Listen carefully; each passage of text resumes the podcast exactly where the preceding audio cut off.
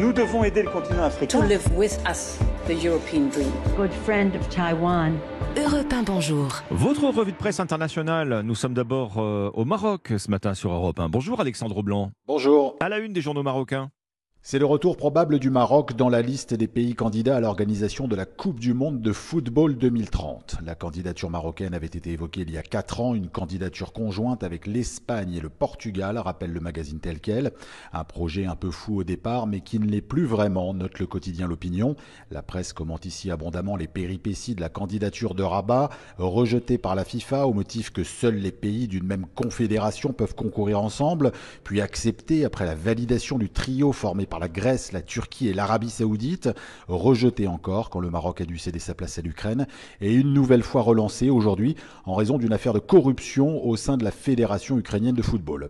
Aucun commentaire officiel à Rabat pour le moment, mais le site d'information Le 360 l'assure, Madrid et Lisbonne travaillent avec le Maroc pour renégocier sa participation. Nous sommes maintenant en Inde avec vous comme Bastin. De quoi parle la presse indienne ce mardi? Immense fierté ici dans le pays alors qu'un documentaire indien gagne son premier Oscar lors de la 95e cérémonie, c'est enthousiasme le Time of India. The Elephant Whisperer raconte l'histoire d'un couple au sud de l'Inde qui consacre sa vie à s'occuper consciencieusement d'un bébé éléphant orphelin. Le film disponible sur Netflix est lauréat de la catégorie documentaire court et il a été réalisé par deux femmes. Fierté supplémentaire, juge The Print. Parmi celles-ci, Goodit Monga, déjà aux manettes pour un documentaire très remarqué sur le tabou des règles. Autre raison de se réjouir, le film RRR a gagné l'Oscar du meilleur morceau avec un clip délirant, typiquement indien, qui a fait plus de 100 millions de vues sur YouTube, selon Indian Express. L'Inde, la deuxième industrie cinématographique mondiale, se voit enfin récompensée. Une dernière étape en Belgique avec vous, Laura Van Lerberg. Les gros titres des journaux belges ce matin. L'État belge condamné pour le traitement des accusés du procès des attentats de Bruxelles, c'est le titre du journal La Libre. Les fouilles à nu pratiquées quotidiennement sur eux sont illégales pour la Cour d'appel de Bruxelles.